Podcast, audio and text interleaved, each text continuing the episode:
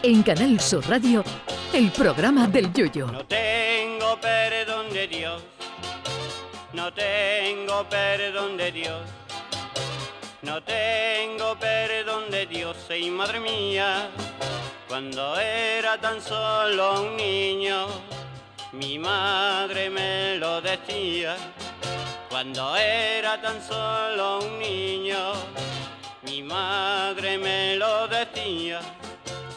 No tengo perdón de Dios, no tengo perdón de Dios, no tengo perdón de Dios. Perdóneme usted, madre mía, tengo yo un barquito velero que me queda en medio del duero. Tengo yo un barquito velero que me deja en medio del duero. Barquito, barco velero, llévame contigo a donde yo quiero. Barquito, barco velero, llévame contigo a la orilla del Duero. Si hay algo que no me gusta nada son las cosas fuera de contexto. No me gusta un mundial en invierno, no me gusta el carnaval en junio y por supuesto no me gusta la Navidad tres o cuatro meses antes. Y es que llegada esta fecha, cuando todavía quedan más de dos meses y pico para las fiestas navideñas, ya empiezan a aparecer en los supermercados turrones, porborones, peladillas y cava al por mayor. Y con lo de la luz nos vamos a salvar este año por el tema de la crisis energética, que si no ya teníamos encendida la figurita de renos y hojitas con bolas de Navidad iluminando nuestras calles desde finales de agosto. Porque si no os habéis fijado, eh, las luces de Navidad ya se hacen de tal manera que si las ves del derecho son un Papá Noel con dos renos y si les da la vuelta se transforman en un pito de carnaval con dos coristas cantando en la plaza. Las luces de Navidad están ya pensadas para que nada más que haya que darles la vuelta y no quitarlas en todo el año. El maldito consumismo y la publicidad lleva ya metiéndonos con calzador la Navidad cuatro meses antes desde hace ya unos cuantos años.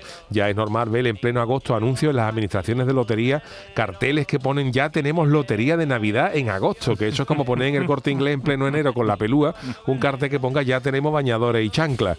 A fuerza de repetirlo, te meten la Navidad en julio y ya nos hemos hasta acostumbrado.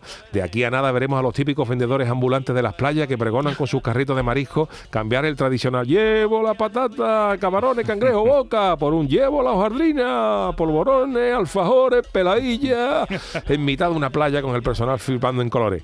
Cada vez presentan y empiezan a emitir ante el dichoso anuncio de la lotería de Navidad, donde siempre hay un carajote que se ha comprado, que se ha quedado sin comprar el décimo, pero un colega suyo de gran corazón le ha guardado un premio premiado y todo. Cuando todo el mundo sabe que si te olvidas de comprar el décimo que lleva todo el mundo, tus compañeros te regalan un mojón gordo con un cartel que pone a Juan Carajote del año de nuestra empresa. Y cada vez antes se llena la tele de anuncios de juguetes con sus novedades, desde el escaléctrico, la Guardia Civil en la curva quitándole punto a los niños por la alcoholemia, a la Barbie sobresaltos que se cae de espalda cuando abre el sobre con el recibo de la luz. De aquí a nada veremos a empleados de gasolinera vestidos de Papá Noel en junio y el de la ventanilla del banco disfrazado de Rey Baltasar en mayo, tratando de convencernos de que si abrimos un plan de pensiones en Caja Noel, la, la entidad nos regala una caja de porborones familiar de la flor de Rute. Y no, no es que un servidor se haya vuelto un señor Scrooge de Cádiz, el si eso ese del cuento de Navidad de Charles Dickens, pero es que la Navidad fuera de tiempo es un soberano coñazo. A mí me gustan las cosas a su debido tiempo, en su fecha, sin alargarlas ni acortarlas. Eso sí, excepto las mariscadas, que esas cuanto más duren mejor y me da lo mismo la época del año. Ay, mi velero, velero mío, Canal Sur Radio. llévame contigo a la orilla del río. El programa del Yoyo.